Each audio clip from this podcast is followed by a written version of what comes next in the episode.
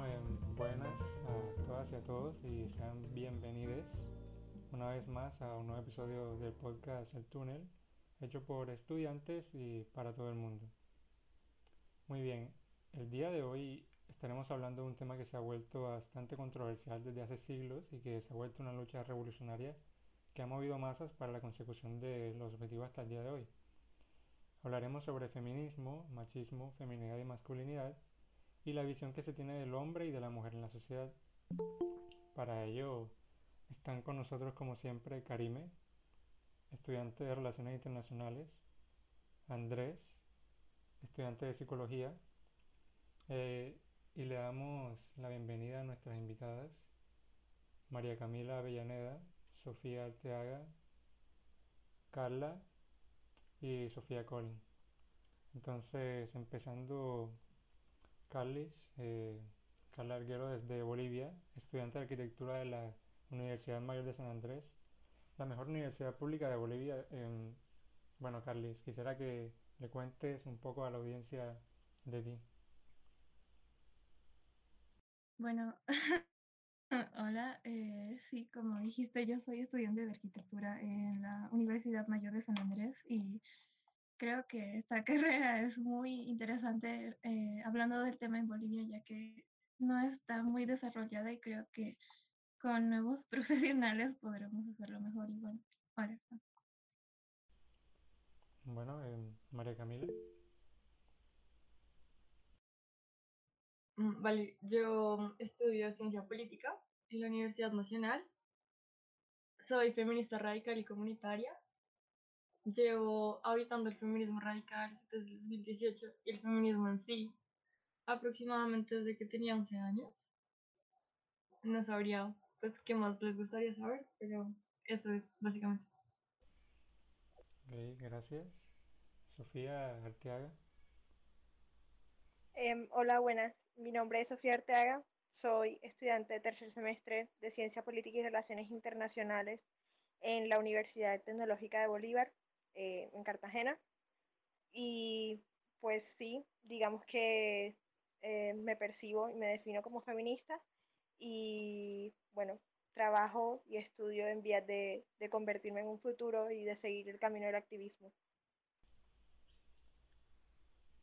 Sofía, bueno, la otra Sofía. Hola, me llamo Sofía. Eh, yo estoy a un semestre de concluir la preparatoria. tengo planeado estudiar la carrera de psicología y también de filosofía y letras. Y pues también apoyo al movimiento feminista. Muchas gracias. Y bueno, por último, Carla. Em, hola, me llamo Carla Adriana Quispequenayata. Eh, igual estoy junto con Carla Alguero en la Universidad Mayor de San Andrés en la carrera de arquitectura. Y bueno, estoy emocionada eh, al participar el día de hoy. Y como dijo Carla anteriormente, es interesante, bueno, para nosotras saber cómo la arquitectura y al mismo tiempo el feminismo eh, no están tan desarrollados en nuestro país, pero eh, sería un punto de partida, ¿no? Tratar de hablar de ello para intentar comprenderlo. Gracias. Gracias a ti. Bueno, em, Dado que es un poco cliché el hecho de que yo sea quien tenga las preguntas, no sé si hay alguna de ustedes quiere tomar el papel de moderadora. No sé, simplemente es una propuesta o si no, pues seguiría yo.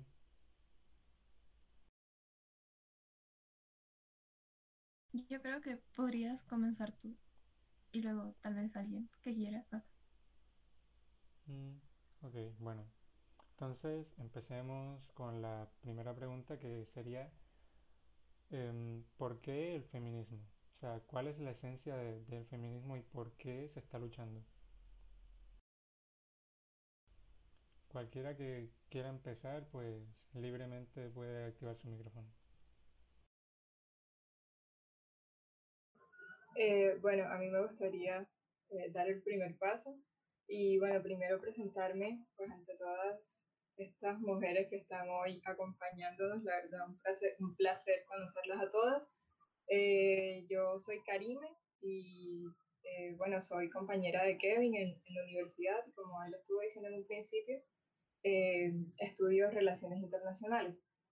Y bueno, eh, para empezar me gustaría aclarar que eh, yo no soy experta en este tema del feminismo, sin embargo, eh, empatizo bastante con el movimiento y pues estoy como aprendiendo un poco más sobre él y pues diría que hasta el momento tampoco me considero feminista porque siento que adoptar el nombre del movimiento requiere una responsabilidad y pues antes de eso, eh, pues he estado investigando y tratando de adentrarme a la teoría de, del movimiento feminista. Entonces, eh, bueno, para mí el, el feminismo es un movimiento de liberación de la mujer que es de mujeres, para mujeres y por las mujeres, y que a través de la historia esta ha venido teniendo eh, o ha venido adquiriendo distintas proyecciones.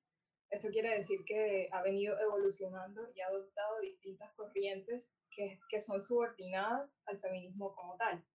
Y pues una forma de perpetuar este movimiento eh, a través de la, eh, además de la práctica, perdón, además de la práctica y la revolución social, también ha sido la teoría que la teoría feminista eh, se enfoca bastante pues, en el estudio sistemático de la mujer en la sociedad, pero no solo esto, sino que también eh, trata de analizar cuál es el papel de nosotras eh, en la sociedad o cuál es el papel que se nos ha asignado sistemáticamente. También enfoca las problemáticas que hemos venido asumiendo, las causas y también las vías para transformar. Entonces esto quiere decir que no es un movimiento únicamente analítico, sino también eh, propositivo.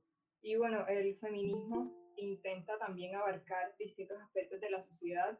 Es un movimiento bastante integral que aporta al ámbito jurídico, al ambiental, al socioeconómico, y pues esto lo hace a través de, de distintas corrientes que atraviesan eh, pues este movimiento. Quizás esas corrientes pues se estarán mencionando más adelante, y pues bueno, en general el movimiento desde mi perspectiva y pues de lo que he venido investigando, eh, lo que busca es la eliminación de la desigualdad entre los sexos y también la eliminación de la jerarquía y la hegemonía patriarcal.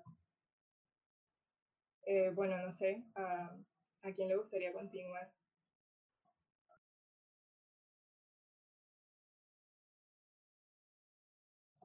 Mm, bueno, si quieren puedo continuar yo. Eh, pues me recojo bastante en lo que acaba de decir la compañera. Igual añadiría que el feminismo se puede definir de tres modos, es decir, el feminismo es tres cosas. Lo primero que es, lo que más ampliamente se entiende, es un movimiento social, evidentemente.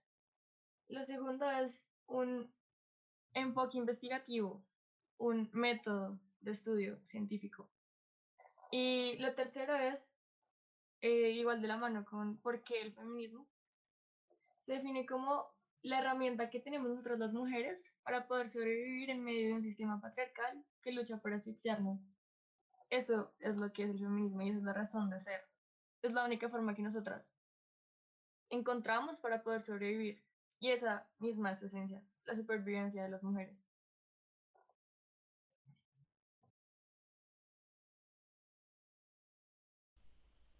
Eh, dale, Arteaga.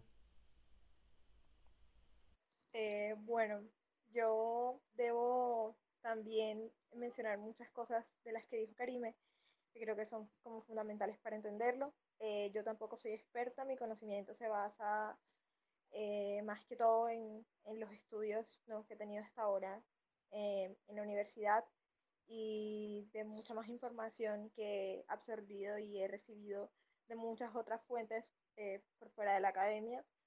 Eh, pero bueno, como tal, creo que la, la pregunta la respondieron muy bien.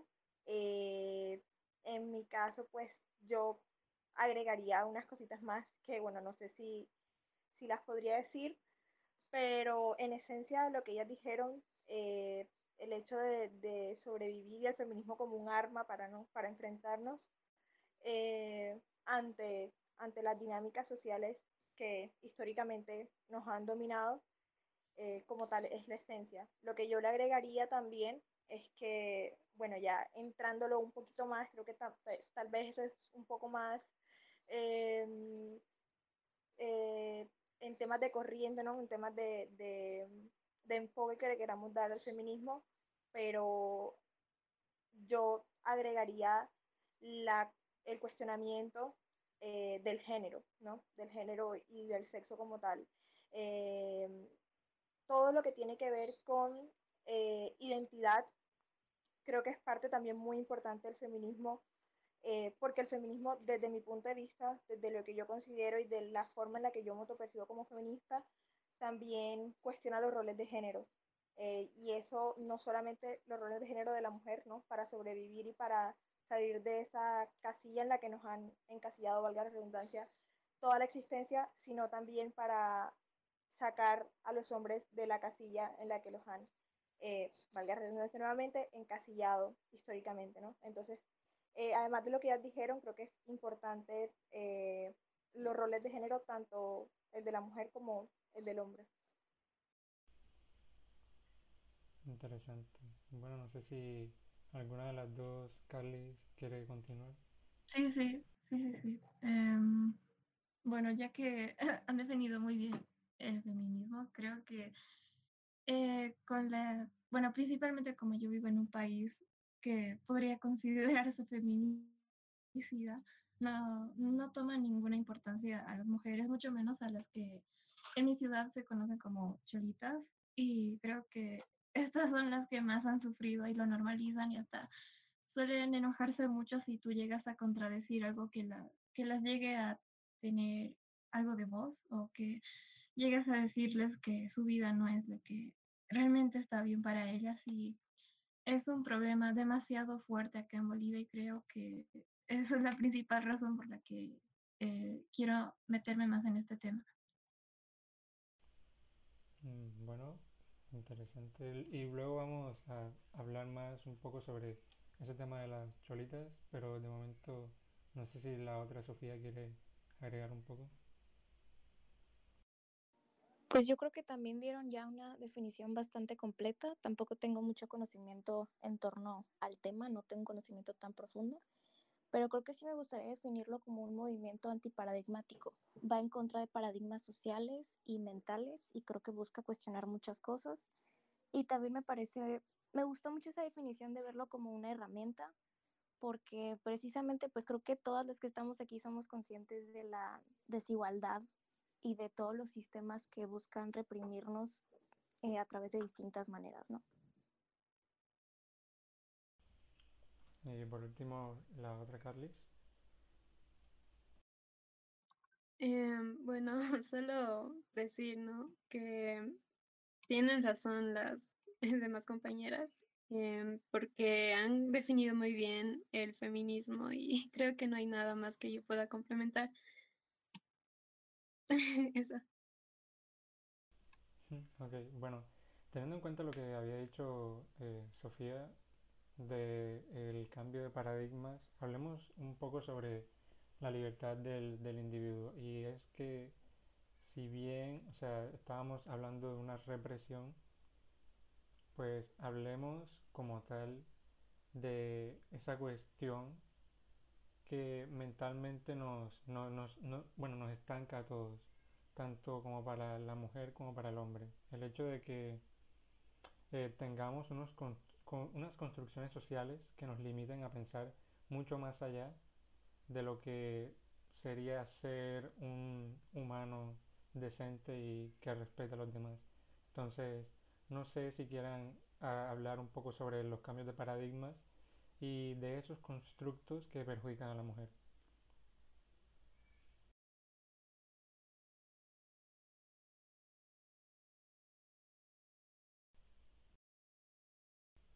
Entonces, no sé si empieza Karime de nuevo. Ah, bueno, dale María, dale. Vale, yo creo que ya que ustedes ponen como el concepto de libertad del individuo, individuo como palabra masculina, es importante igual hablar, hablar que de hecho sí, el patriarcado solo le da libertad a los hombres.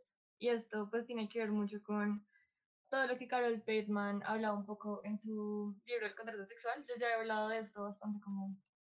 Sí, pues si me, pues me dices que me ves en esto, pues yo ahí hablo bastante de esto y pasa que en efecto existe algo que es el contrato sexual, que es lo que ocurrió paralelamente al contrato social, toda esta definición de Rousseau, donde se busca la libertad de los hombres específicamente y los derechos de los hombres, pero no se incluyen las mujeres adrede, y por eso me parece tan curioso que ustedes pongan como el concepto de la libertad del individuo, nada más, porque en efecto la libertad jamás ha estado em, disponible para las mujeres.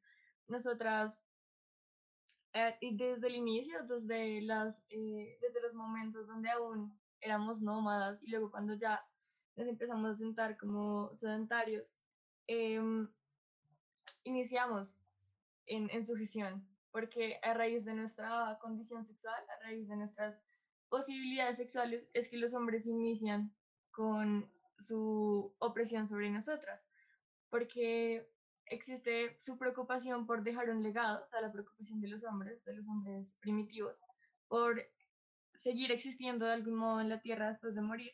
Y la única forma de hacer esto es por medio de la descendencia. Y evidentemente la monogamia pues no existía pues naturalmente, ¿no? Al inicio pues existía simplemente la, eh, la poligamia y las mujeres y los hombres se relacionaban para reproducirse sin importar pues con quién fuera. Pero después de que los hombres empiezan con esta preocupación, Mm, deciden intentar obligar solo a las mujeres a estar únicamente con un hombre mientras ellos ya estaban con varias mujeres y así tener el control sobre quiénes eran madres de sus hijos y así como conservar su, su descendencia de una forma como consciente. Y así inicia el concepto de, de propiedad privada, empieza el patriarcado y empieza el capitalismo. Y así es lo que se entiende como contrato sexual porque entonces los hombres son posicionados como seres que van a poder oprimir y que van a estar en libertad, mientras que las mujeres vamos a estar en sumisión. Entonces creo que sí, es muy interesante como darse cuenta que igual nosotros sí tenemos como esos vicios narrativos donde igual seguimos solo dándole libertad a los hombres.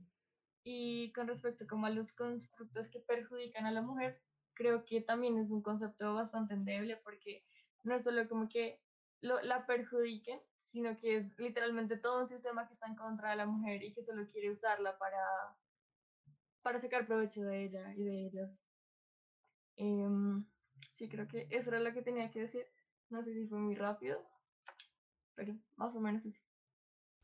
No, no, claro. Y bueno, tocando el tema que dijiste de la, del inicio de la propiedad privada, también tengo entendido que bueno, cuando, bueno, primero, cuando se empezó toda la cuestión de que esto es mío y nadie más lo toca, bueno, ok, tenemos en cuenta que eso también le ocurrió y también eh, instauró como una opresión en, en, la mujer, bueno, no como, sino que de verdad instauró una, instauró una opresión en la mujer.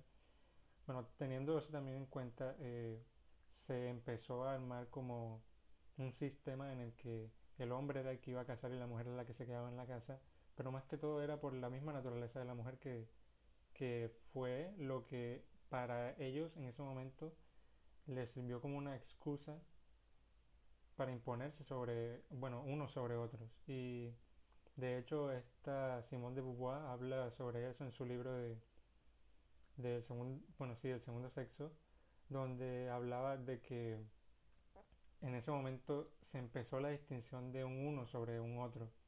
Y ese uno, que bueno, eh, está claro que eran los hombres, pues básicamente se imponía epistemológicamente y socialmente sobre la mujer.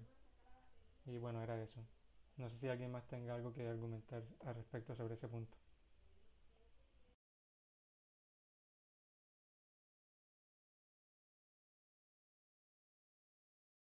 No sé, ahora sí, Karim.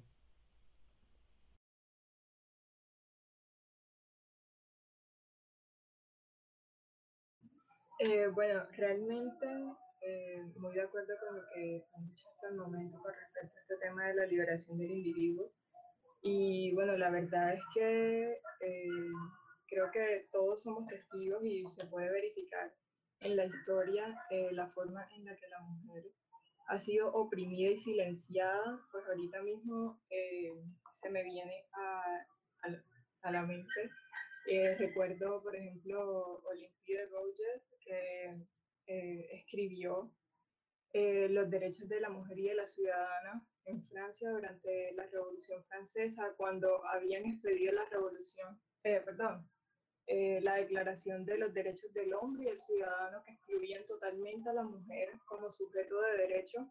Y pues, lastimosamente, pues la verdad confieso de que cuando me refiero a que ha sido la mujer silenciada, incluso hasta eh, sistemáticamente y estructuralmente, por ejemplo, en el colegio, yo no recuerdo que a mí me hayan enseñado acerca de esta declaración de los derechos de las mujeres y de las ciudadanas.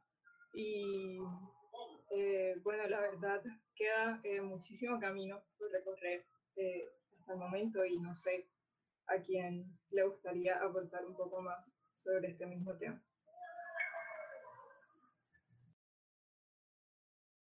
Eh, bueno, yo, yo quiero agregar algo ya que Karime eh, más o menos abrió lo que quería decir y es que es muy cierto.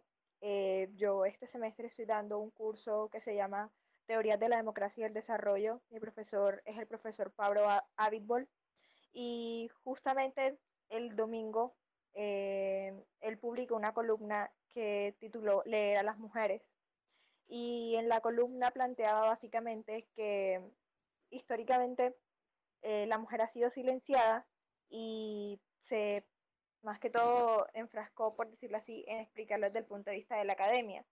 Lo que dice Karima es muy cierto.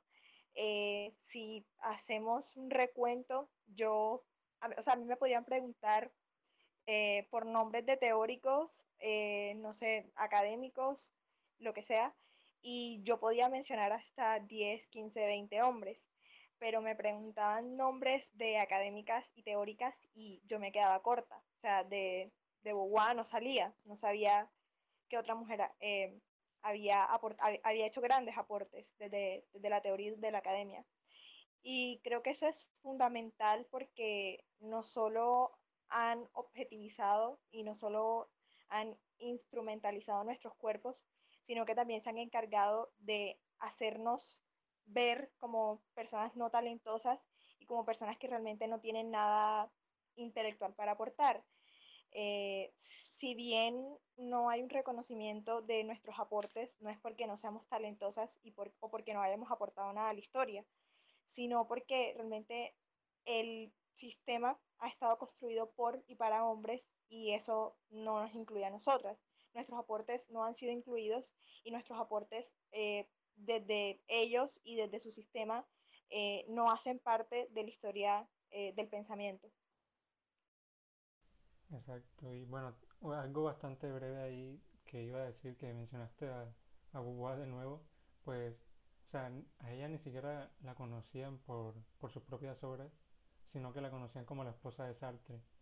Y, o sea, ya mirándolo desde ese punto, obviamente le estarían, o sea, le estarían reconociendo no por ser ella misma, sino por ser la esposa de un hombre. Y hmm, bueno, ya con todo lo que hemos dicho podemos ver que es una generalización bastante inútil y estúpida. No sé si alguien más quiere hablar sobre este punto.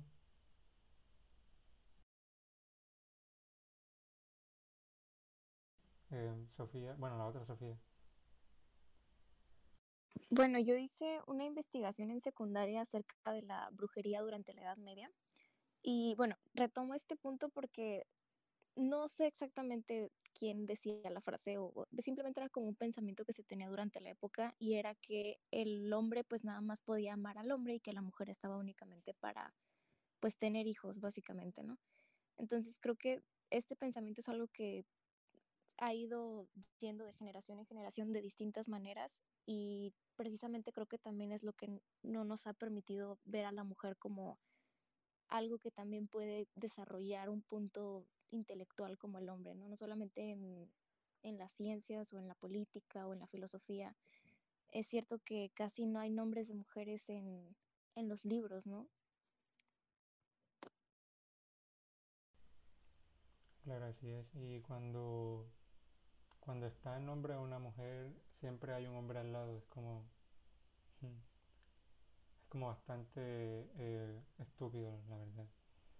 Eh, no sé si la, ambas Carly quieran decir algo al respecto o, o si no pasamos al próximo punto. Eh, creo que es mejor pasar al siguiente punto. Ok, bueno. Entonces hablemos un poco sobre la generalización de la realidad.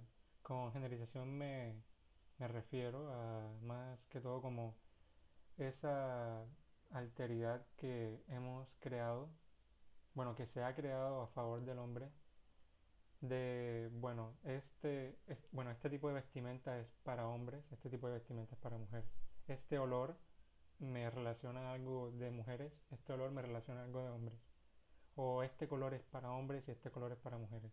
Entonces no sé si tengan algo que decir al respecto, eh, por qué creen que sucede esto y cómo podríamos solucionarlo. Mm, no sé si puedo empezar. Dale, dale. Igual quiero también agregar de la mano con este punto algo para el anterior y es que, pues lo mismo que estaban diciendo como las compañeras acerca de, por ejemplo, la falta de autoras en nuestra educación primaria y básica, y, e incluso pues en la universidad, ¿no? Eh, pues va a la mano también como con este, este concepto que explica el TUSER acerca de los aparatos ideológicos del Estado y cómo entonces eh, los colegios, bueno, las instituciones educativas en general, las iglesias y las familias se encargan de reproducir el sistema al que esté alineado el Estado y evidentemente todos los estados, independientemente de su ideología política o económica, van a estar alineados al patriarcado. Y el patriarcado no podría funcionar si no se hiciera con, eh, como ya dije, las instituciones educativas, las iglesias y las familias. Y son estas mismas las que se han encargado de mm, producir toda esta generización. Creo que es algo mucho más amplio que los roles de género. O sea, el género no solo se reduce como a que la mujer se queda en la casa y el hombre sale a trabajar, o no solo se reduce como al olor que Er, asociamos a las mujeres y el que asociamos a los hombres, sino que es algo que tenemos tan interiorizado, así como tenemos interiorizado el lenguaje. Nosotras crecemos, por ejemplo, hablando español en un país eh, latinoamericano y no nos damos cuenta que estamos hablando español, ¿no? Pues lo mismo pasa con, con el patriarcado, lo mismo pasa con el género. Tú creces y no te das cuenta que estás creciendo como dentro de lo que sería el género femenino o lo que sería el género masculino, sino que es algo que parece innato. Y, y, ese es el problema, por eso es tan difícil ir en contra de él, porque nos lo meten desde que nacemos sin que podamos darnos cuenta y antes de que seamos conscientes de que existen constructos sociales y de que nos demos cuenta que hay un orden al que estamos sirviendo. Por eso es tan perjudicial, porque entonces, como digo, no solo se trata de los roles, sino se trata de que a las mujeres, por ejemplo, nos cueste mucho más estar seguras de, los, de lo que decimos, mientras que a los hombres independientemente de que no tengan ni idea de lo que están hablando, igual van a estar súper seguros y convencidos de lo que van a decir y aparte se paren súper duro, aunque sepan que están equivocados, mm, cosa que evidentemente no pasa con la mayoría de mujeres. Eh, lo mismo como con, con, la inseguridad, con la sumisión, que no, solo, no se trata solo de roles, sino de algo que ya está interiorizado en nuestra identidad, aunque no lo hayamos decidido y aunque realmente, a pesar de que sea nuestra identidad, no nos sintamos identificados con esto. ¿Y cómo, cómo combatirlo? Eh, pues por medio de la abolición del género, ¿no? Es la única forma, yendo en contra, pues, de cualquier asociación de cosas, conceptos, olores, eh, actitudes hacia un sexo, ¿no? Porque el género solo es una herramienta, es la herramienta que usa el patriarcado para mantenernos oprimidas a nosotras.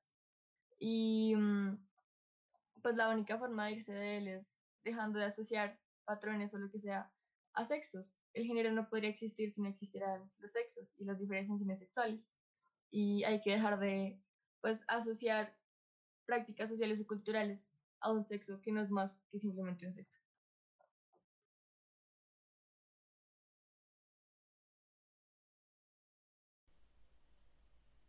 Totalmente, así es. Eh, no sé quién más tenga algo que decir, Karime.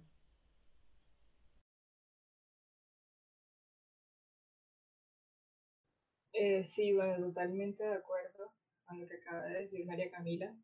Eh, ciertamente el género es una construcción social y bueno, como eh, ella misma decía, eh, nosotros al ser seres socioculturales vamos creciendo y vamos adoptando esa cultura que nos antecede sin nosotros juzgarla porque, bueno, al ser niños, digamos que tenemos como eh, un cierto sesgo que no nos permite ver la realidad al 100% y incluso nosotras, pues que, digamos, hemos tenido la oportunidad de acceder a cierto tipo de educación, acceder a, a pues, este tipo de conocimientos, nos hemos venido eh, dando cuenta y nos hemos venido deconstruyendo de que muchas cosas de que, de que a nosotras eh, nos han inculcado mientras crecemos son muchas cosas que se pueden decir que están mal y que favorecen al patriarcado y que son incluso este comportamientos machistas. Entonces, eh, pues esto que, que tocamos en este punto, que es el género, eh, hay un, una autora que es Judith Butler, y bueno, ella en su libro El género en disputa habla bastante acerca de este tema. Y bueno, la verdad es que eh, sí, se le han asignado eh, roles de género a muchas cosas, como los colores. Eh, se nos ha enseñado que las mujeres debemos ser femeninas, recatadas, que tenemos un, una posición que ya se nos asignó desde antes del nacimiento simplemente por el hecho de ser mujeres. Y, y bueno, eso es lo que me gustaría aportar.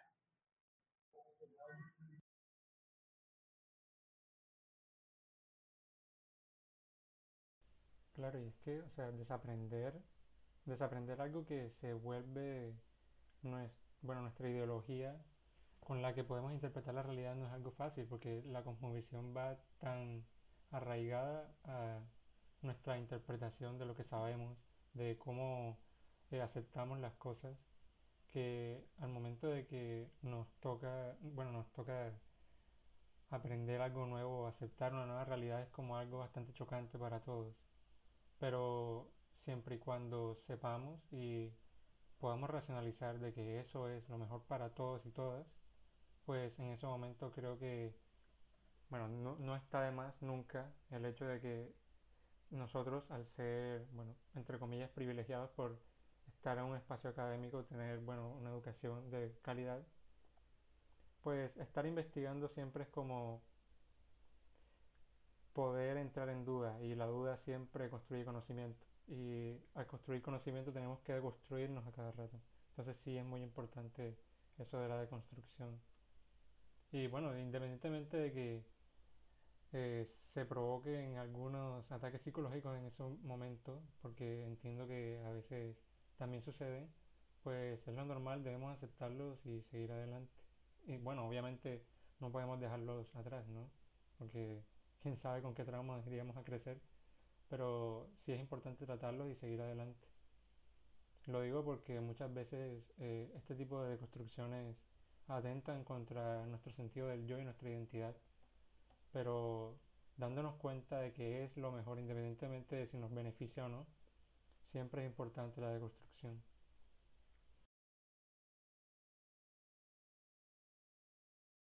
Bueno, eh, no sé si, si puedo hablar ahora mismo. Dale, dale.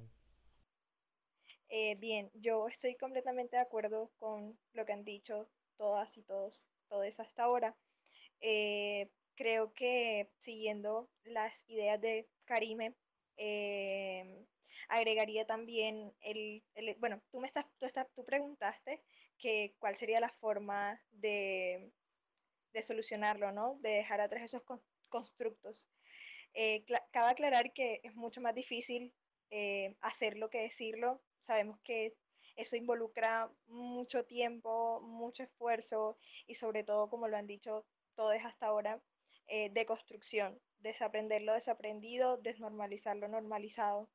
Creo que en parte, bueno, logro identificar, analizando un poco el tema, los espacios en los que se dan esos constructos, que se da básicamente por el hecho de asumir, eh, asumir cosas, eh, asumir géneros, asumir eh, patrones, es lo que yo consideraría que afecta.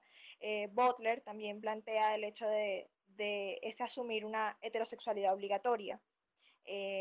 primero que todo, asumir el género de una persona desconociendo que hay muchos más géneros además del femenino y el masculino, reproduce, sigue reproduciendo la idea de que solamente existen pues esa dicotomía de femenino masculino, hombre mujer. eh, pero también el hecho de asumir eh, orientaciones sexuales eh, desconoce y de una u otra forma marca pautas importantes en lo que sería también los roles de género. Entonces creería que es un esfuerzo inmenso porque obviamente es básicamente despegarnos y dejar de estar tan arraigados de lo que históricamente, culturalmente ha sido siempre así, pero creo que como dice Kevin, em, la duda, la investigación y sobre todo el impacto que podemos tener. Yo apunto aquí algo muy importante y es que siempre hay que tener muy en cuenta que aunque no estemos viendo que estamos haciendo un cambio, por decirlo así, a gran escala, el impacto que nosotros tenemos en las personas de nuestro alrededor es muy importante. Eh, creo que se empieza con nuestra deconstrucción, pero también empieza con esa semillita que yo siembro en la persona al lado y le digo, mira, deconstrúyete, eh, busca, eh, investiga, mira otros horizontes y date cuenta de que no todo es tan dicotómico como históricamente lo hemos percibido.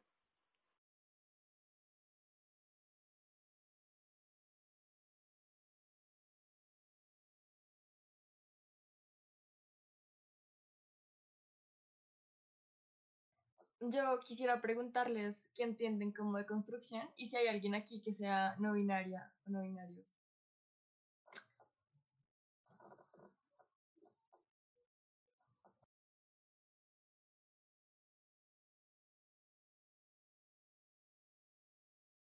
Bueno, eh, de momento lo que yo tengo entendido de, de construcción es analizar y racionalizar todo lo que hemos dado por hecho, de manera que podamos reorganizar lo que estábamos pensando y forjemos un nuevo, un nuevo paradigma. Eh, bueno, al menos eso es lo que yo entiendo por deconstrucción. Mm, y con respecto a la otra pregunta, pues la verdad, de momento, eh, en todo el proceso que he tenido, no me considero no binario. Al menos, o sea, al menos, no aún. No sé si quizá en el futuro llegue a hacerlo, pero de momento no. Vale, pues lo pregunto, de nuevo, sigo sin saber si aquí hay personas no binarias, pero el lenguaje inclusivo con la E se usa para referirse únicamente a personas que sean no binarias. No es algo que se use para incluir a los hombres y a las mujeres en una conversación. Es solo como una, una acotación, porque por ejemplo igual la conversación inició con un bienvenidas, si no estoy mal, y creo que pues lo correcto es usar el lenguaje inclusivo con personas que lo necesitan porque se sienten identificados de otro modo o identificadas o identificadas. Y con respecto a lo de construcción, como les dije al inicio, yo soy feminista radical y nosotras no estamos, no nos sentimos cómodas con el concepto de, de construcción porque a lo que invita la construcción, como decías, era pues eso, sea, criticar y analizar para remediar un sistema, para reorganizarlo. Pero ¿qué significa que se remedie o que se reorganice?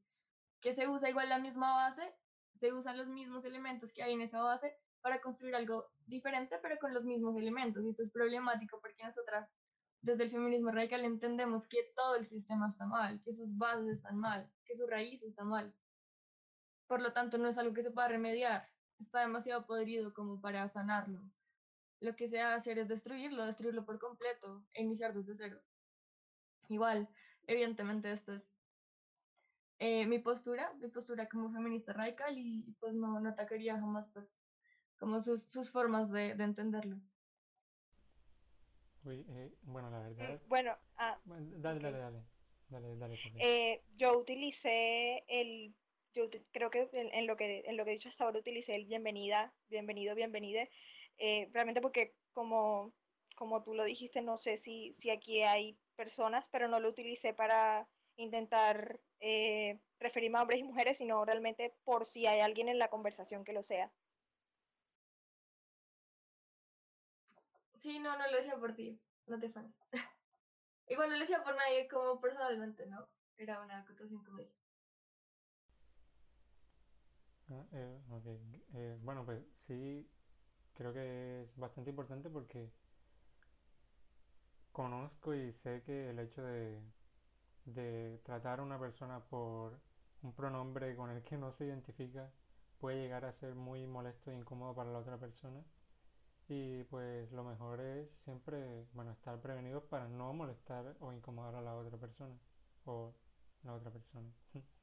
ah, eh, sí, María, lo que iba a decir era que me parece muy interesante eso que acabas de decir. No sé, o sea, quiero dejarlo para el final porque quisiera que, mm, me, bueno, nos explicaras eh, con respecto a cómo empezar de cero. O sea, sí quisiera como que hicieras, bueno, nos hicieras esa propuesta, entonces va, eh, quisiera dejarlo de último. No sé qué te parezca. Dale, de acuerdo, dejémoslo para el último. Ok. Mm, bueno, con respecto a lo de la generalización de la realidad, no sé si alguien más tenga algo que decir.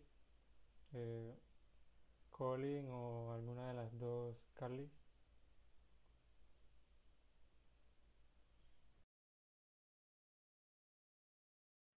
Pues creo que no. Lo han dejado muy claro, así que creo que no hace falta mencionar algo más.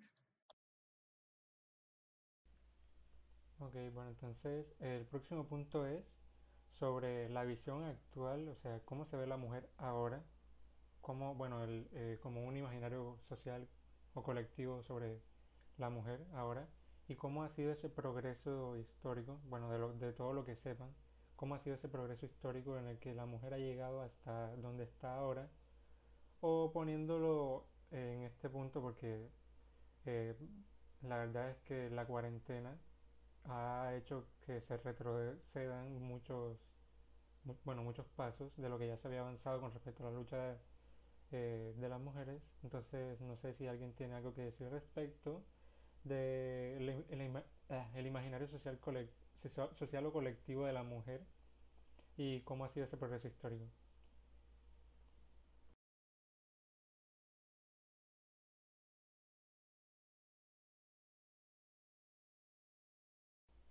Si quiere, em, empieza Colin ahora. No sé si tengas algo que decir al respecto.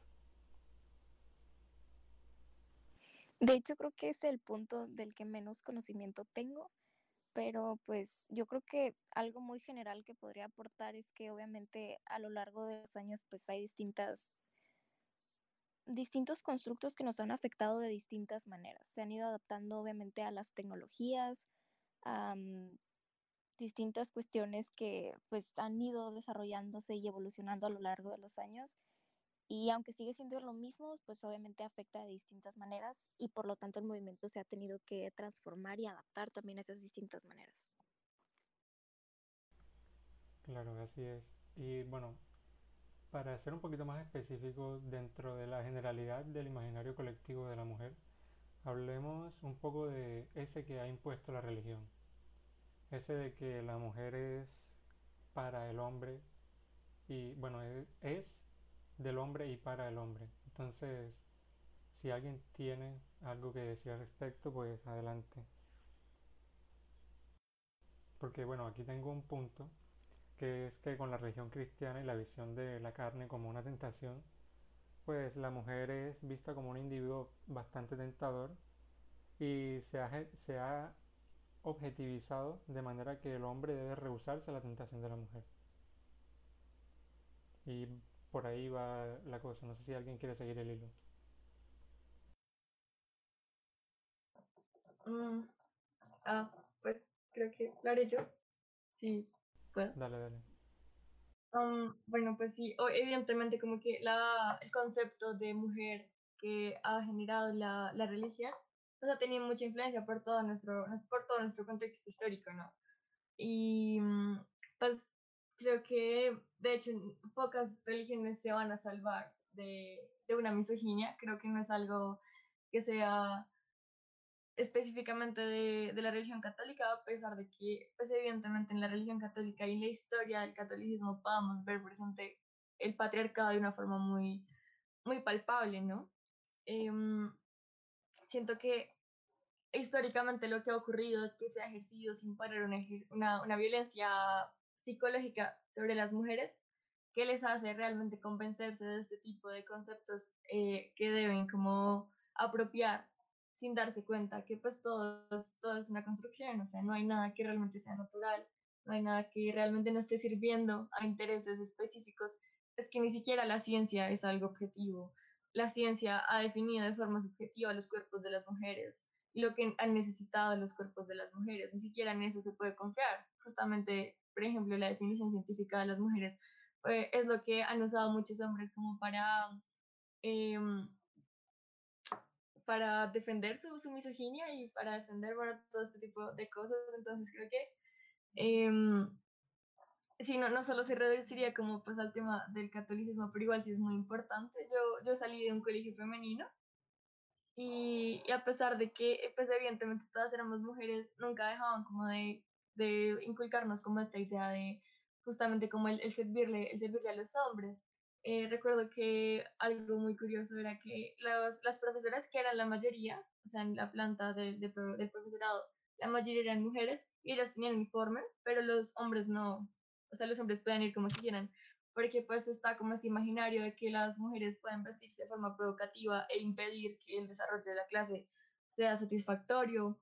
Y, y bueno, yo creo que es muy complejo porque además, evidentemente, nuestra sociedad ha sido sentada, pues en Latinoamérica, eh, hablando específicamente, eh, pues por, por, nuestros, por nuestras abuelas, por nuestros abuelos, y eh, son ellas quienes han, eh, pues, interiorizado a tal punto como estos conceptos de la religión que ahora pues eh, nosotras cuestionamos, pero que por muchos años fueron pues lo que estaba y, y, lo que no pues podía cambiarse porque se entendía como algo, como algo natural. Y pues ya hablando de una forma como más eh, amplia de la visión actual de la mujer, que era como más o menos el tema, yo creo que no importa el momento histórico, siempre va a haber un miedo por parte de los hombres eh, de que las mujeres se den cuenta de, de que no hay realmente una distinción que las haga estar en sujeción que es, tienen la, la, capacidad para derrumbar el sistema que ellos han construido, que pues han tenido que um, valerse de, como decía, la violencia psicológica y digamos que yo creo que una de las cosas más eh, efectivas que han llevado a cabo es el simple hecho de decirnos que somos exageradas, entonces no importa el momento de la historia, si una mujer quería entrar a un contrato, o sea, quería trabajar y no, y en lugar de pues quedarse en su casa, era exagerada, si quería eh, poderse divorciar era exagerada, si quería poder eh, votar era exagerada y ahora si queremos salir a la calle sin que nos acosen somos exageradas,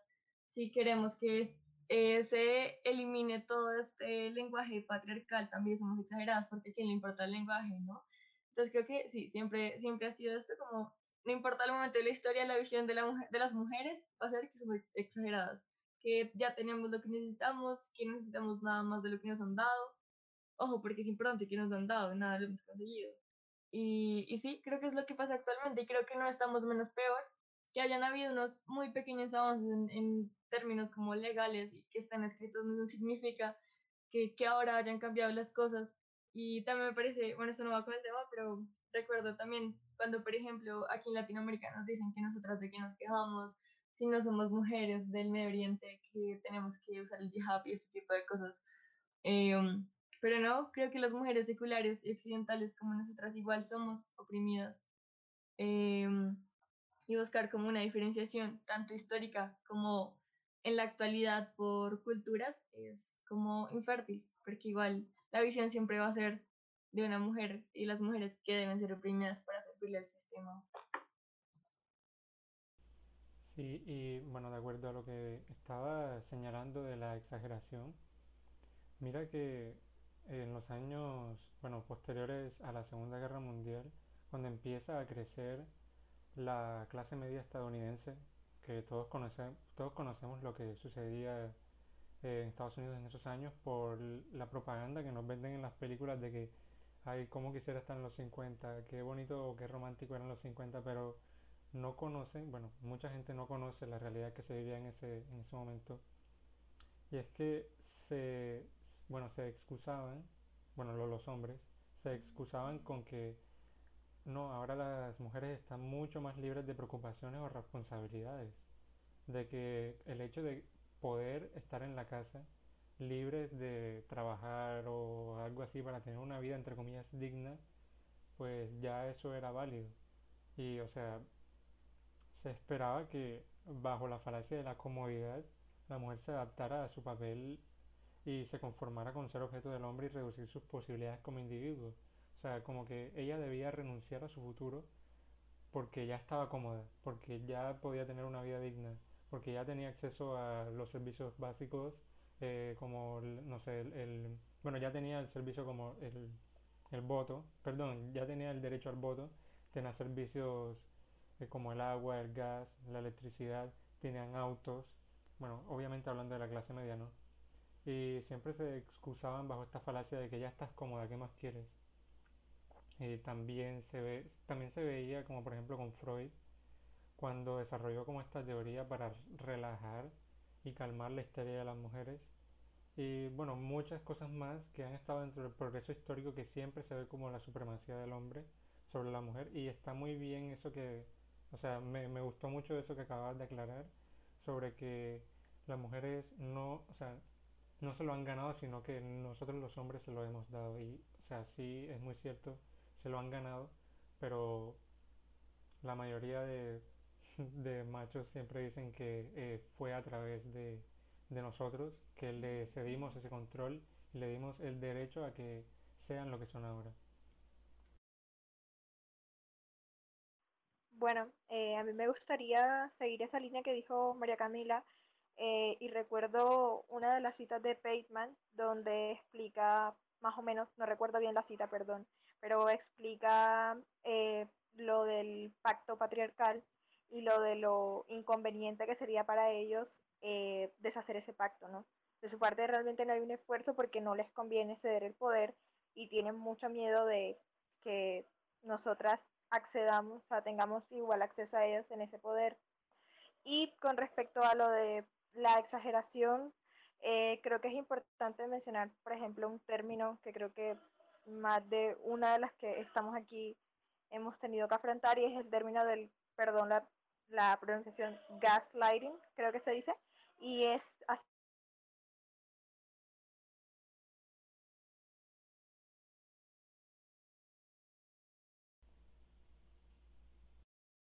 que los hombres ejercen sobre nosotros, caso de la vida real o fue solamente por pero era más que todo que un hombre vivía con una mujer, con su esposa, y tenían una lámpara o algo así, y él todos los días movía la lámpara, y la esposa mencionaba como que, que habían cambios en la luz del lugar, y el esposo le decía como que no, que estaba loca y que estaba imaginándolo.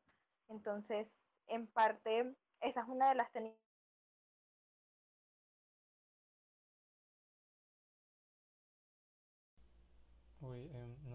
soy yo.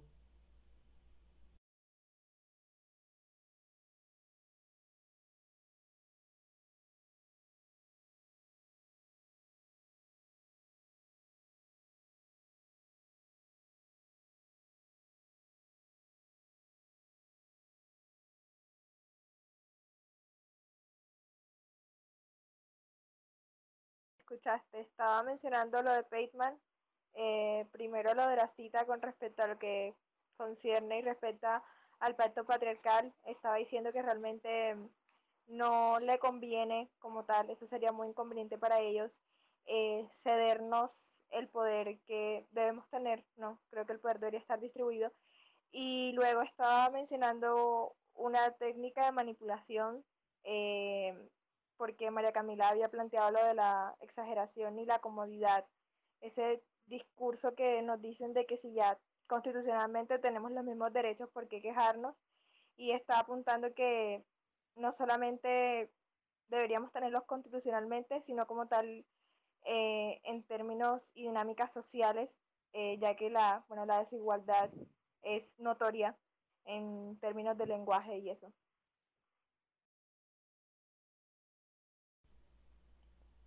Claro, así es.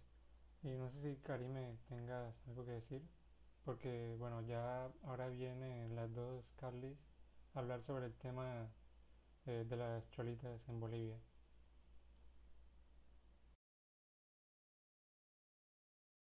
Eh, no, realmente pues me ha parecido bastante oportuno lo, lo que han aportado hasta el momento.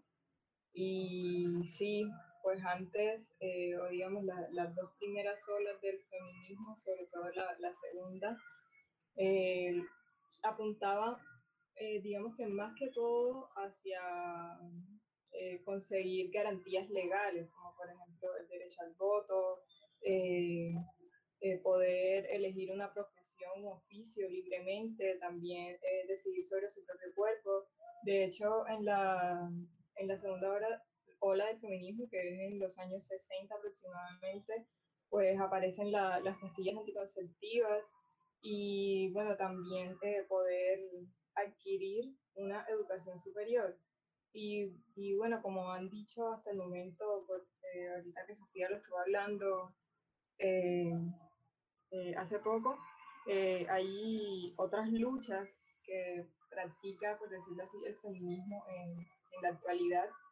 Y pues bueno, no sé, algo eh, que estuve pensando mientras ustedes hablaban es que lastimosamente pues este movimiento ha querido ser como ridiculizado por hombres y también pues, por algunas mujeres que no se encuentran identificadas con este mismo. Y pues eh, se le han como asignado arbitrariamente eh, eh, luchas o estigmas que realmente quizás puede que estén dentro de la lucha del movimiento, pero no es pues eso en su totalidad, como podría ser, por ejemplo, creer que las feministas buscan satanizar el amor romántico o, o quieren idealizar, por ejemplo, eh, la menstruación, lo cual es totalmente ridículo porque es algo normal, biológico, y estigmatizar también a la mujer de forma femenina y, y también como eh, criminalizar al hombre. Y entonces, pues a, a través de, de, ese tipo de, de estigma se ha venido como queriendo ridiculizar al movimiento.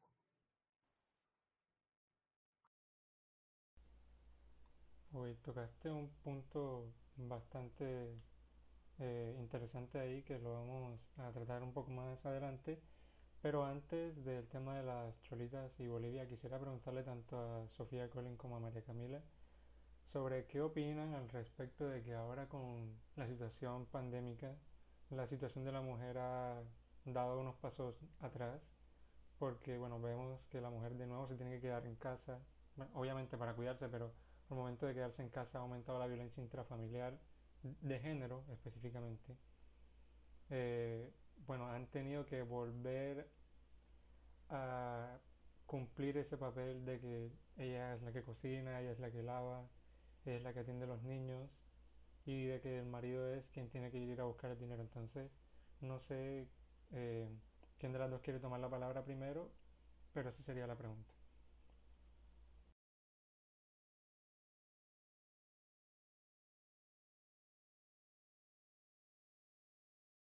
Bueno, yo no sé cómo sea la situación en el, en el resto de países. Aquí en México sí es bien sabido que el tema de la violencia intrafamiliar, el porcentaje y demás subió muchísimo con esto de la pandemia. Eh, y yo creo que,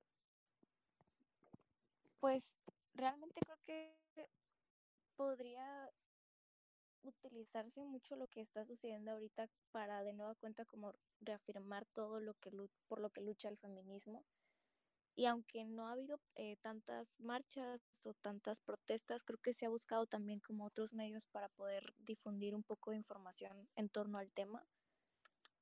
Pero mm, bueno, eso es lo que yo podría aportar hasta ahorita. Eh, sí, es muy importante lo que dice ella, como con el tema de la violencia intrafamiliar. Creo que hay muchos puntos alrededor de la situación de las mujeres después de la pandemia, bueno, durante la pandemia, Creo que también eso está atravesado mucho como por las clases sociales. Eh, digamos que todo este tema que Kevin toca acerca de que las mujeres ahora de nuevo han tenido que empezar como a hacer oficio en su casa mientras los hombres pues o en su efecto no hacen nada, salen, eh, pues tiene que ver con las clases sociales. Si en una clase alta las personas de una familia contrataban a una mujer para que les hiciera sus oficios generales, pues ahora eh, con la pandemia eh, muchas tuvieron que pues dejar de ir, porque sabemos que digamos aquí pues en Colombia o pues no sé, yo hablo como pues también de la situación aquí en Bogotá, pues pasa que las eh, trabajadoras del aseo pues viven como en un extremo de la ciudad y van a trabajar en casas pues que les quedan al otro lado justamente y pues por toda la situación de la pandemia y sobre todo al inicio cuando todo era estricto, pues muchas tuvieron que dejar de, de ir y eso hizo que pues mujeres de las clases altas tuvieran que pues que trabajar en su casa y en su aseo, ¿no? Pero creo que no es algo que cambie, o sea, lo del aseo no es algo que cambie como con, con la pandemia, eh, hablando en términos de clase baja, porque pues independientemente de la situación que sea, si tienes que trabajar igual, eh, luego eh, si eres madre o si tienes pues la responsabilidad de tu casa, tienes que llegar como a limpiar. Y si ahora estás en la casa, pues te quedas limpiando, pero, pero creo que no, ese no es el punto como más fuerte, sino creo que lo más preocupante es este tema de la violencia intrafamiliar, porque sabemos que muchas veces pues el escape de las mujeres a esta violencia era pues, no sé, entre, o sea, desde si es una mujer pues eh, mayor, adulta, eh, entre ir a la iglesia, ir a sus amigas o a sus familiares, si tenía trabajo, pues maravilloso, si estudiaba también maravilloso, si bueno, lo que fuera, cualquier tipo de escape. Pero ahora que tenían que estar confinadas con cuidados maltratadores, pues obviamente todo se complicaba mucho más porque no podían ir a otros lugares. Y mm, pues no sé, esto también es algo que de lo que hablé hace pues unos días, unas semanas con, con mi colectivo feminista, acerca de cómo pues el, el capitalismo, el patriarcado se sirve de la pandemia para eh, mercantilizar los cuerpos de, la, de, las mujeres por medio de OnlyFans. Sabemos que entonces OnlyFans eh, presenta un crecimiento a partir de la pandemia porque las mujeres estaban en esta vulnerabilidad económica y la única salida que encontraban era eh, vender su, fotos de su cuerpo por medio de esta plataforma. Em, no sé qué otra cosa. Pues también creo que por, por partes positivas del, de la afección de la pandemia en torno a las mujeres y el movimiento feminista, creo que el hecho de que tantas eh, adolescentes tuvieran que quedarse en sus casas y solo con eh, pues la posibilidad, obviamente hablando de adolescentes privilegiadas que tienen acceso a Internet, eh, pasa que pues todo el movimiento feminista empezó como a popularizarse mucho más, creo que pasó mucho con el feminismo radical, que yo no encontraba muchas compañeras que fueran radicales aquí en Colombia, y luego, yo no sé, llegó una ola de feminismo radical latinoamericano por medio como de Facebook y de Twitter, porque muchas empezaron a a interesarse porque la información estaba ahí como tan cerca como un clic. Y a pesar de que esto trae problemas como desinformación, como poco compromiso, como un no entendimiento real de la teoría o siquiera un acercamiento a ella, creo que igual sí fue positivo porque hizo que llegaran muchas más mujeres. Evidentemente, si tú estás ocupada con tu universidad o con tu colegio o con lo que sea, pues no te vas a centrar como en, en, en otros temas, ¿no? Y si te tienes que quedar eh, quieta en tu casa, pues quizá te llamen la atención temas y puedas ir profundizando mucho más en ellos. Y creo que eso fue lo que pasó también como con el feminismo. Creo que eh, llega una nueva ola de feministas, preadolescentes y adolescentes con ganas de entender y de hacer muchas cosas. Entonces sí, eso, eso sería lo que me por decir. Mm, bastante interesante lo que notas. Eh, y sí, o sea, bueno, eh, tomemos también el tema de las cholitas y sobre también el, feminismo radical y los espacios públicos. Entonces, eh, les daré el espacio a ustedes, eh, las dos arquitectas, para que hablen sobre el tema.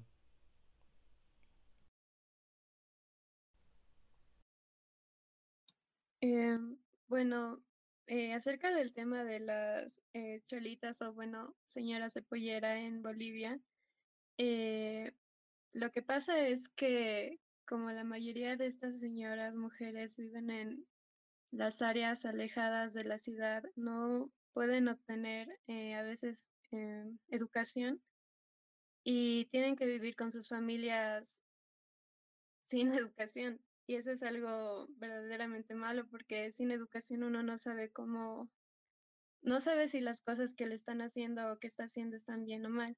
Y en el altiplano, por ejemplo, se pueden ver casos donde eh, hay jovencitas a las que los padres las intercambian por ganado o por otras cosas a hombres ya mayores, donde, o sea, esto es algo tan enfermo y tan malo y las mujeres, las niñas, las adolescentes no se dan cuenta de eso y piensan que es algo normal y que está bien, pero las maltratan y ni siquiera les dan, digamos, la opción de poder opinar o dar eh, o expresar cómo se sienten respecto a eso.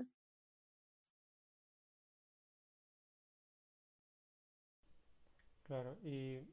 Ah, bueno, dale, Carlos, dale.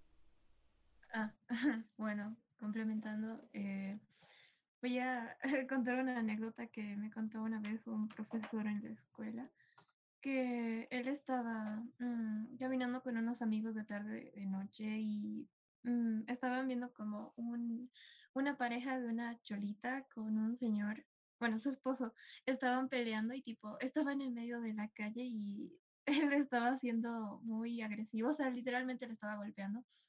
Y mi profesor y sus amigos se acercaron a la señora, o bueno, a reclamarle al señor que parara, porque estaba haciéndolo demasiado eh, llamativo y además, no solo eso estaba feo, o sea, la situación estaba muy fea. Y al final, o sea, bueno, fueron. Y la misma señora de pollera dijo que no se metan, o sea, lo dijo en plan enojada, como no te metas, él es mi marido y puede hacer lo que él quiera conmigo. Y no solo, o sea, obviamente ellos querían ayudar, pero no pudieron porque era, o probablemente ellos igualmente iban a meterse en algo peor.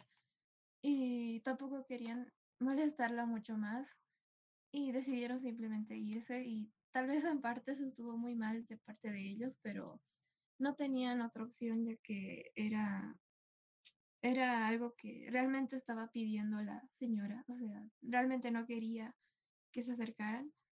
Y creo que es un ejemplo, uno de los pocos de las cosas más turbias, lo voy a decir así, que hay acá en Bolivia.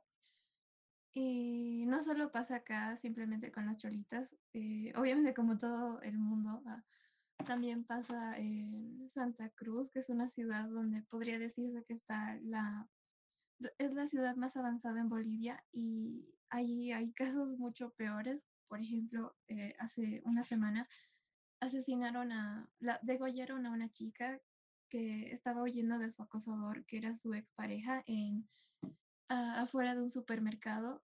Y me parece tan, o sea, es horrible porque encima ella estaba denunciando con prevención de que ella estaba siendo acosada, pero acá la policía no es, no son los, o sea, son realmente malos porque nunca se van a querer esforzar tanto por su trabajo si no tienen dinero de por medio. Siempre se tiene que tener algo de chantaje porque acá hay demasiada corrupción en todo lado y si tú no llegas a tener ese pequeño dinero para hacer que llame su atención, pues no vas a lograr nada y creo que también es una aparte de la mala educación que existe, como dijo Carly, acá en Bolivia, es por la corrupción y el mal manejo del gobierno en sus instituciones. Claro, y con el tema de las protestas y el daño al bien público y privado, ¿qué opinión tienen al respecto? ¿Cuál es su posición? Ah, em, personalmente es muy... Aún no he encontrado la solución a ese eh, lío, porque obviamente como todo arquitecto quiere proteger sus infraestructuras y patrimonios culturales y porque bueno, es el arte representante de tu país y lo amas, pero creo que es muy chocante ya que a la vez piensas, es más, o sea, es lo que siempre se dice, es lo obvio, una vida humana vale más que una simple estructura construida que no vale tanto como la vida de varias mujeres que han sido asesinadas y creo que una tal vez posible solución sería que, ay, bueno, yo pensé tal vez una mejor, en un, mejor avance en la economía del país, pero hablando más específicamente de Bolivia, eso no va a pasar porque hay mucho talento en los arquitectos de acá. Eh, el talento y la imaginación no falta. Lo que sí falta ah, es el dinero. Si tú, bueno, por ejemplo, acá en mi ciudad echas un vistazo a, la ventana ah, y ves toda la ciudad, eh, se ve todo lleno de ladrillos y un color anaranjado café, que le da un toque muy personalmente feo. Y eso se debe a que si, bueno, acá tú no pintas tu casa, no, no hay necesidad de que pagues más impuestos de los que ya se tienen que pagar.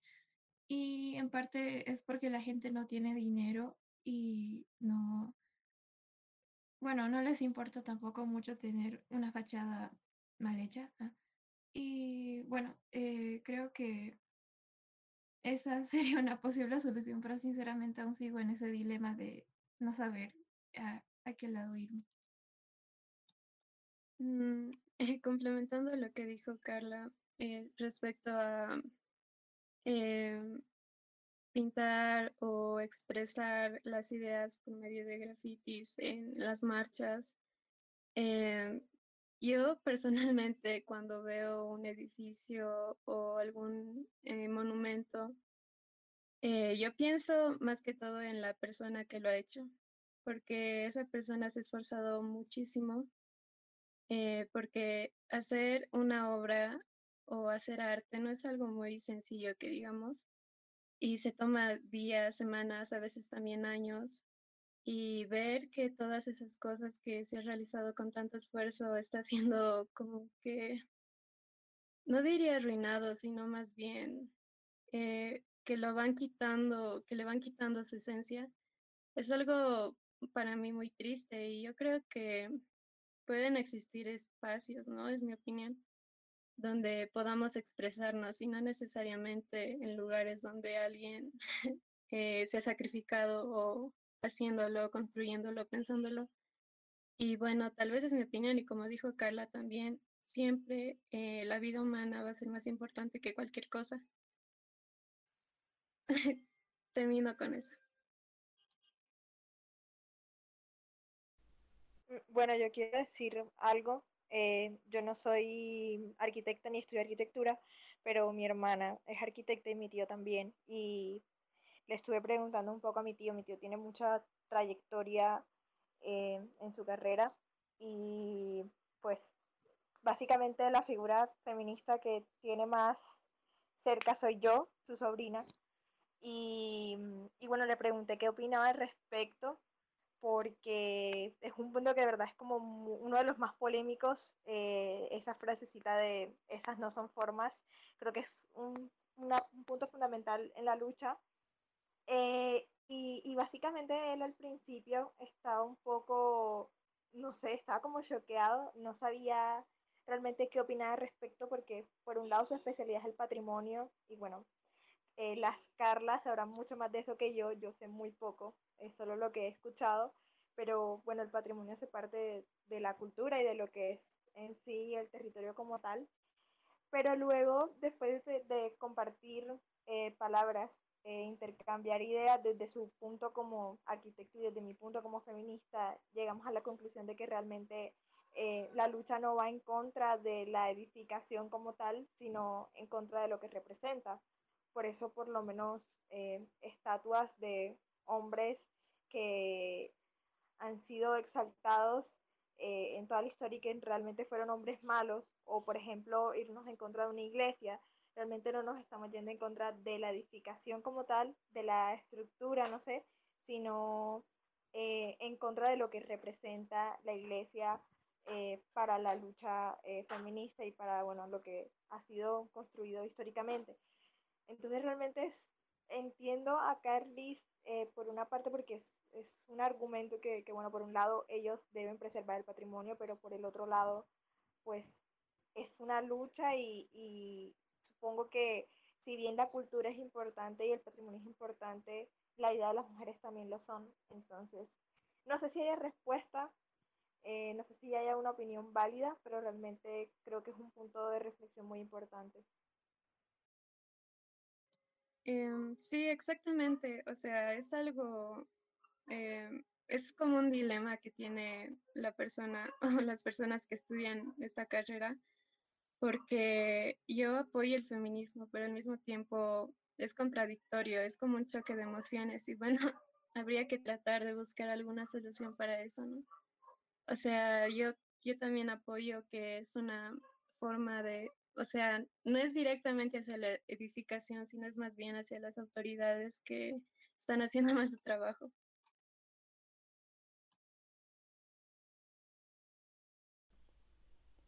Bueno, yo siento, o sea, personalmente siento que María tiene una opinión eh, bastante interesante al respecto. No sé qué em, ¿Yo? Mm, sí. Em, sí, bueno, pues eh, entendí que aquí hay alguien también que estudia ciencia política, si no estoy mal, pero bueno, creo que hay algo como eh, bastante interesante para hablar desde aquí y es que ¿por qué, porque el Estado puede ejercer poder? Porque tiene el monopolio y la violencia, ¿sí? Pues entre tantos monopolios que tiene, entre tres, eh, pues está el monopolio y la violencia y esto hace que la única violencia legítima sea la ejercida por el Estado. Es decir, que el gobierno tiene sus, em, sus fuerzas militares, tiene su fuerza policial y solo ellos son los que están capacitados para ejercer una violencia. Pero cuando el Estado no está haciendo las cosas bien, cuando está siendo negligente, eh, es válido y es necesario que el pueblo tome también eh, esta posibilidad de ejercer la violencia y, y, no de una, no una violencia hacia otras personas, sino una violencia revolucionaria que es una violencia en contra de los bienes eh, públicos, ¿no? Entonces creo que sí, justamente como decía Sofía, no se trata de que nosotras queramos como ir en contra de una edificación por lo que es la edificación, es decir, no estamos como demeritando el trabajo de los arquitectos o arquitectas que estuvieron involucradas en, en, en, el proceso y mm, no, creo que no se trata de eso, sino que es una razón mucho más amplia, mucho más eh, trascendental, que es lo que está ocurriendo en el país, el descontento que hay eh, entre las mujeres porque es inseguro ser mujer en, en, cualquier país del mundo y Latinoamérica evidentemente no es una excepción. Pasa también como esto que, esta frase que es tan conocida, que es que las paredes son la imprenta del pueblo, ¿no? Entonces, si yo tengo algo que decir y quiero que llegue no solamente a las eh, personas que pueden verme en Instagram o en Facebook, sino que quiero que le llegue a cualquier persona que pase por la calle, pues ¿qué hago? Pinto la pared para que lo puedan leer nosotras no sabemos qué alcance puede llegar a tener un no está sola, un denuncia, un lo que sea, para una mujer que está muy mal y que simplemente lo debe pintar una pared quizá le queda resonando en su cabeza. Lo mismo, quizá eh, se, eh, les llama la atención en los conceptos de feminismo, de cualquier consigna feminista, quizá llame la atención de las mujeres que van caminando por la calle que quizá en su diario vivir no están muy involucradas en el tema entonces creo que sí, son como razones mucho más allá. Y bueno, pasa que también lo único que llama la atención y lo único que le duele de algún modo al gobierno es tener que usar la plata eh, pública para arreglar cosas en lugar de pues para robársela, ¿no? Entonces si nosotros dañamos, por ejemplo, eh, los transportes públicos, si nosotras dañamos las iglesias, que son patrimonio del país, eh, lo hacemos porque igual es la única forma en la que el gobierno nos preste atención y se dé cuenta que si no hacen algo, si no cambian algo en, lo que, en, su, en su agenda eh, pública, igual vamos a seguir destruyendo todo. Y evidentemente para ellos no es rentable pues tener que usar dinero público para las cosas que son. um, no sé qué otra cosa importante como al respecto. Creo que, creo que eso es todo, creo que es muy válido eh, romper todo. Tú no, no se le puede decir a una mujer que fue violada, tampoco se le puede decir a una madre de una hija asesinada que no rompa, porque la rabia se moviliza, la rabia tiene que salir del cuerpo, generalmente la rabia es incendiaria, y todo esto es muy legítimo, es, es revolucionario, y es la única forma en que también las cosas se vuelvan mediáticas, ¿no? Porque, por ejemplo, ustedes pueden ver eh, la primera protesta que hicieron las madres de la Plaza de Mayo, las madres de esos, de esos estudiantes desaparecidos bajo la dictadura de Videla, y lo único que hicieron fue ir a caminar alrededor de la Plaza de Mayo eh, con unas pañoletas en su cabeza como signo de protesta porque el gobierno había desaparecido a sus hijos. ¿Y qué pasó? Pues la silenciaron de la forma más violenta. Nunca les respondieron por sus hijos porque lo, lo pacífico no suele funcionar. Lo único que, que le da la vuelta al mundo es lo incendiario. Si hablan del movimiento feminista radical en México, por ejemplo, es porque ellas han tomado los vías de hecho y han ido en contra de lo que la gente puede ver, que son las edificaciones y las paredes, ¿no? pero creo que jamás se trataría como de, de meritar el trabajo de los, las artistas. Creo que sí es justamente como decía Sofía, lo que representan. Eso es justamente lo que es la iconoclasia, ¿no? Pues, por ejemplo, ir en contra de esculturas como las de Colón o toda esta gente que nos eh, que llegó a nuestros territorios como pues a violarnos y a violentarnos es, es sí lo que representa y no como pues el trabajo del arquitecto o del, artista eh, pues eso básicamente Bueno, eh, yo voy a intervenir por última vez. Lastimosamente me tengo que retirar de la reunión, pero sí quería apuntar algo como súper chiquito. Y es que lo que dice María Camila es muy cierto. eh, más que todo, bueno, no sé, me imagino que en Bolivia es igual o incluso peor, pero aquí no se notan los espacios eh, para exigir, ¿no? Y sobre todo que se nos ridiculiza muchísimo al respecto. Por ejemplo, me, parecería muy interesante, no sé si fue María Camila la que preguntó, sí, yo soy la que estudio ciencia política, y ahora con estos últimos sucesos, eh, lo de la Convención Nacional Feminista y lo de la candidatura de, mm, de Ángela María Robledo y Francia Márquez, eh, es muy interesante analizar qué va a pasar eh, al respecto. Y realmente no he escuchado mucho que piense el patriarcado y los hombres, los machitos al respecto. Creo que en parte entender la rabia es fundamental. creo que nos han enseñado a, a, no sentir rabia, nos han enseñado a, a, reprimirla. Es malo sentir rabia porque es un, siento que es un, un sentimiento que está muy satanizado y sobre todo que en términos gubernamentales estatales eh, no le conviene realmente eh, que nosotras incomodemos. Creo que lo que molesta es que incomodemos y que mostremos que realmente estamos cuestionándolo y queremos poner el país patas arriba.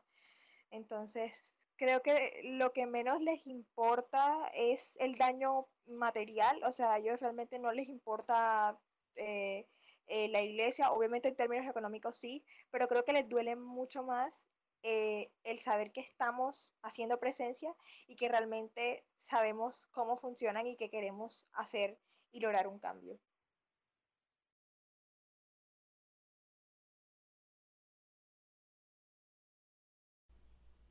Válido, o sea, eh, total, totalmente válido. Y bueno, ya que te tienes que ir, eh, voy a, bueno, a despedirte, así que espero que te vaya bien ahora que ya vas de regreso a tu casa y eh, gracias por estar aquí. No, realmente muchísimas gracias por la invitación, encantada de conocerlas a todas, realmente qué, qué lujo, Dios, qué placer, qué orgullo. Eh, y bueno, solamente me queda decirles que por favor no desistan eh, y que bueno, sigan en la lucha. Muchísimas gracias por la invitación y que estén muy bien, cuídense. Chao. Chao. Adiós. Hasta luego. Bueno, entonces toquemos el último punto. Eh, vamos a saltarnos uno y bueno, vamos eh, al que me parece un poquito, bueno, de todos, el que da como una solución o una propuesta o una nueva visión sobre el tema y es sobre ¿pueden los hombres ser feministas o, eh, eh, y es responsabilidad de las chicas enseñar a los chicos sobre el feminismo?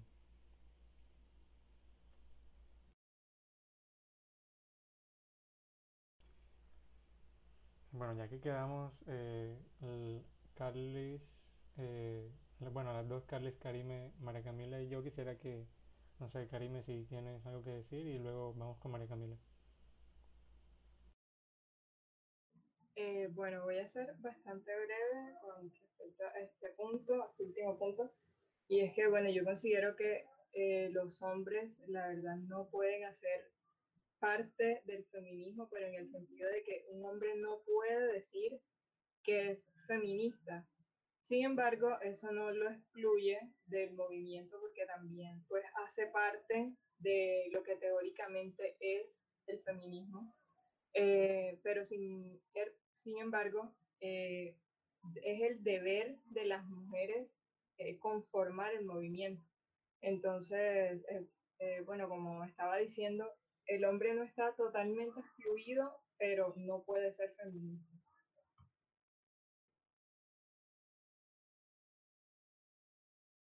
Sí, pues estoy totalmente de acuerdo. No, los hombres no pueden ser feministas y más que no puedan es que no tienen por qué serlo. Como hablaba al inicio, el feminismo es una herramienta de sobrevivencia. Ellos no necesitan sobrevivir a su mismo sistema. Evidentemente el patriarcado eh, tiene su influencia sobre todos los seres que lo habitan.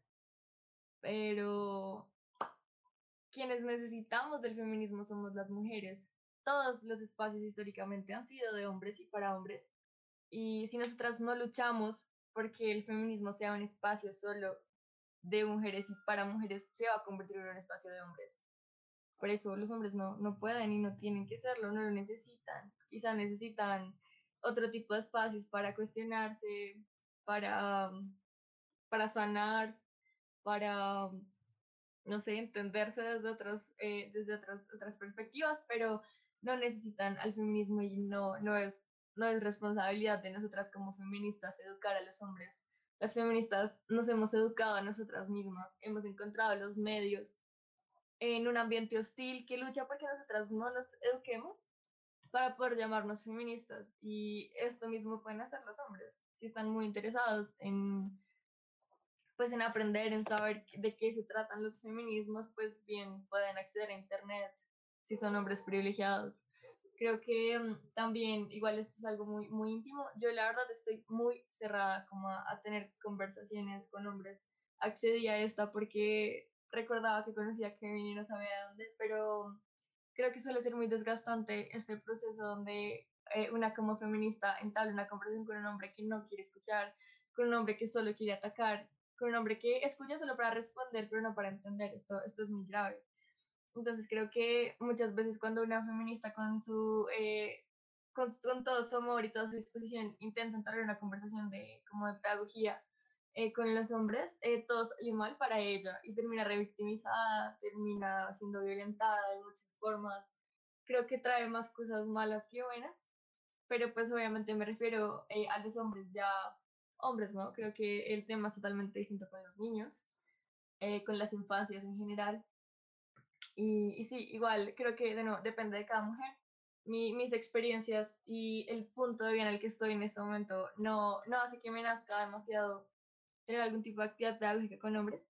Creo que la solución está en nosotras, en las mujeres, pero si hay algunas feministas que quieran entablar conversaciones directas de pedagogía con hombres, eso no está mal. Creo que, de nuevo, es una decisión muy, muy, muy íntima que está atravesada por tus propias dinámicas. Eh, bueno, teniendo en cuenta eso de que es bastante personal, quería darte las gracias. Y bueno, segundo, eh, quería darle la palabra a ambas Carly porque tenía un aporte, pero quiero que ellas hablen primero.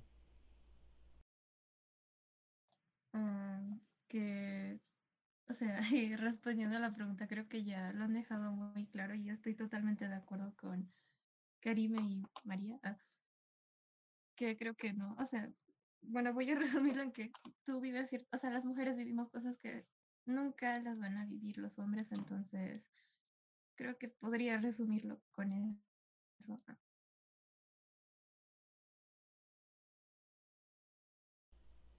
Claro, de hecho, o sea, no sé si esté bien hacer este tipo de analogía, pero para mí, al menos, o sea, la verdad, eh, leo bastante sobre el tema porque tengo una pareja y tengo a mi mamá, bueno, tengo, bueno, muchas allegadas que son chicas, em, pero sería como ahora nosotros que estudiamos una ciencia política, sería como Estados Unidos cuando trata de salvar a un país de lo que hace Estados Unidos.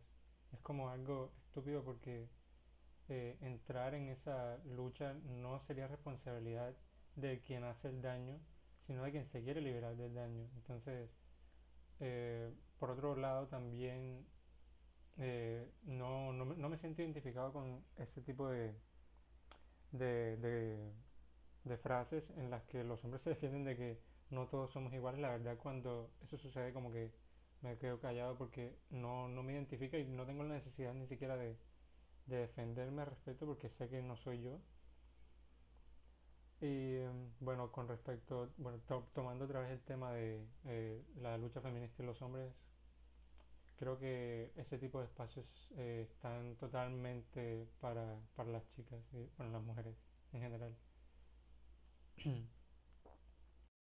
Eh, y, y bueno, ya no sé Eh, si... Ah, dale, eh, dale. perdón. Que, o sea, yo, o sea, te conozco muy bien y creo que tú eres una persona que hasta podría decir que me ha enseñado varias cosas sobre el feminismo cuando yo eh, sí estaba muy a, a- acorde con él, pero no estaba tan informada. Así que, bueno, solo era eso. Que sí eres muy, o sea, tú sí eres el único hombre al cual he visto que realmente le está interesando el tema y que hasta podría decirse que va que una mujer. Bueno, yo no estaba tan informada y por eso. ah, y- Quizá me identifico como una mujer. No, mentira. Eh, o sea, no lo digo de manera despectiva, sino que, no sé, capaz sí, capaz no. Mm. Y con respecto a lo que dice Karime, es, es totalmente cierto de que eso, de que no todos somos iguales, en su mayoría son los que hacen eh, parte del problema. Y bueno, ya redondeando para acabar, eh, quería conocer lo de la propuesta de Camila, bueno, de María Camila, al respecto de lo que estábamos hablando anteriormente. Y, ah, bueno, no sé si tenga algo que decir al respecto de lo que acabamos de hablar, de, de lo que acabamos de hablar ahora.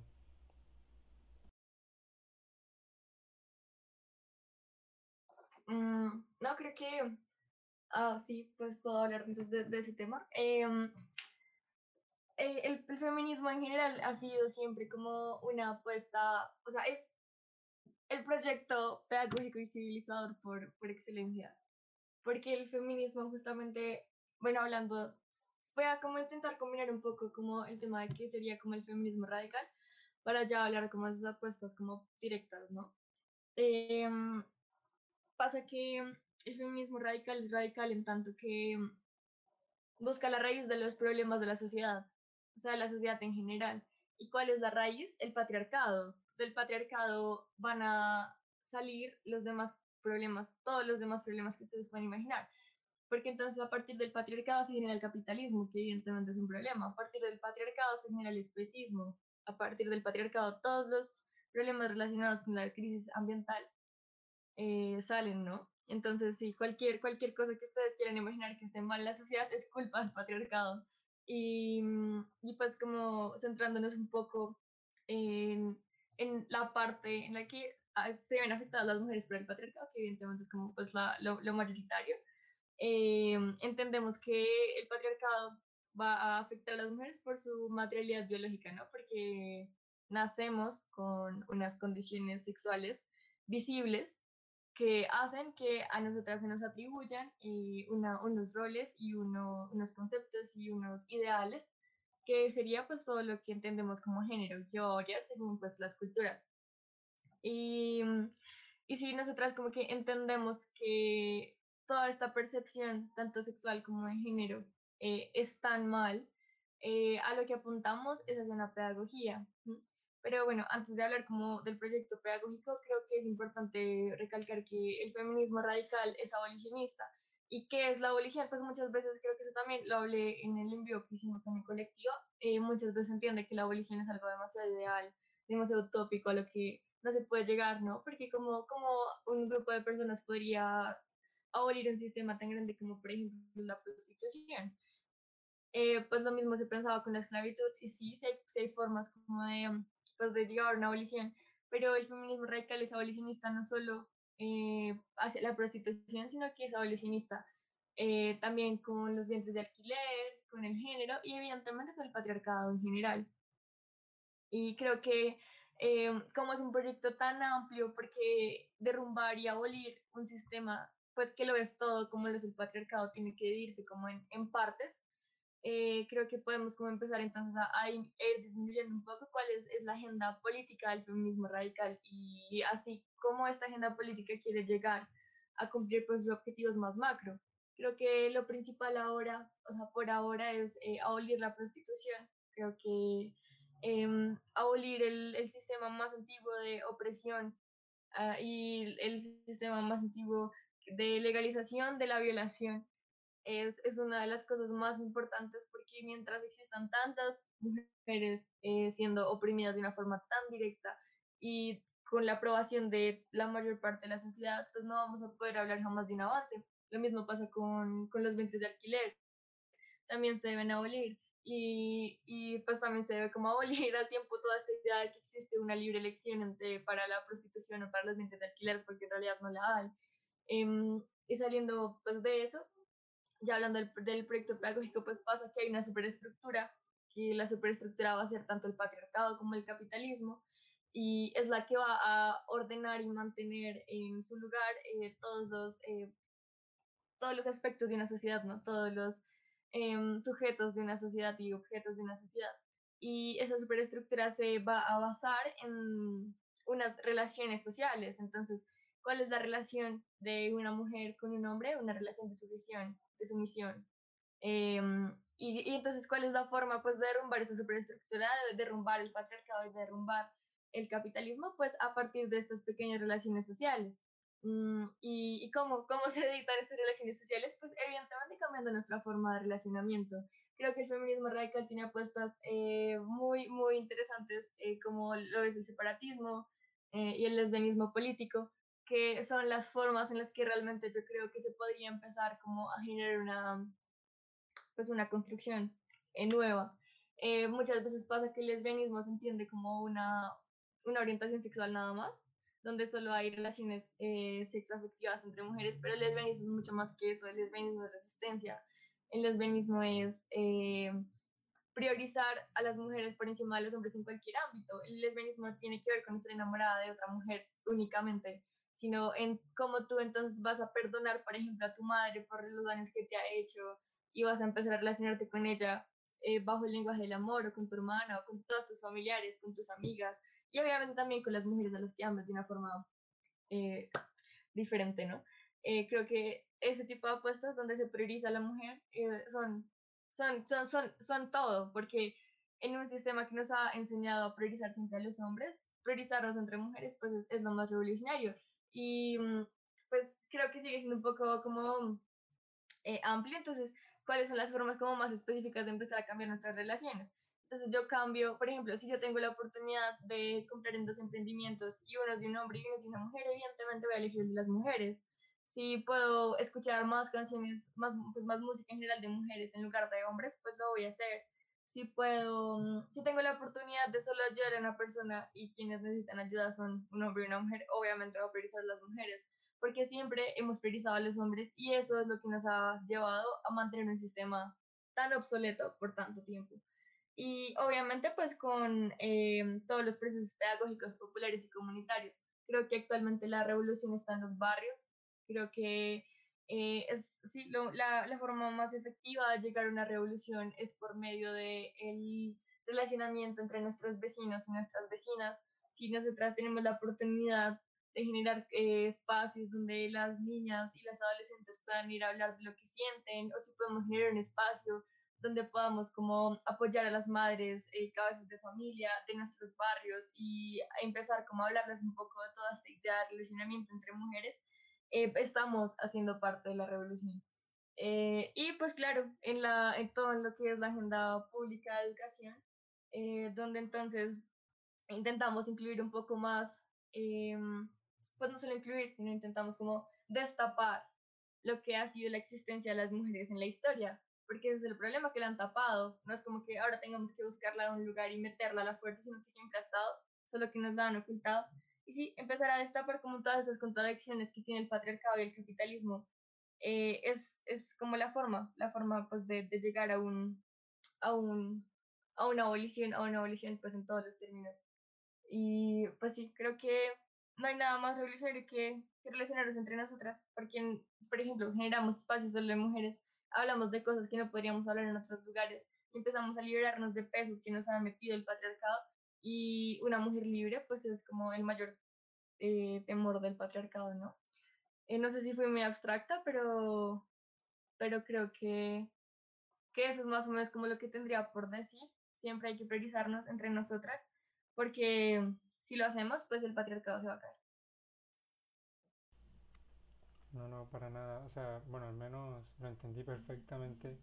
No sé si alguna de las chicas quiera opinar al respecto y ya ahí sí acabaríamos. bueno, respecto de, de lo que acabas de decir. Eh, yo solo quiero decir que admiro mucho a María. a- o sea, no la conozco de nada, pero me gustan mucho sus puntos de vista y su forma tan fácil de expresar, de, de expresarte sobre el tema. Y solo eh, eso, que te admiro. Ah. Muchas gracias, yo también te admiro a ti, no lo dudes. Qué bonito. Bueno, eh, es obvio que nos quedamos eh, un poco cortos de tiempo. Eh, creo que hasta caber- cabría para hacer un segundo episodio de este tema, pero de momento vamos a terminarlo por ahí. Entonces, muchas gracias a todos y todas los que estuvieron aquí y gracias a los que nos escuchan. Entonces, bueno, un saludo a todos y que estén muy bien. Hasta la próxima.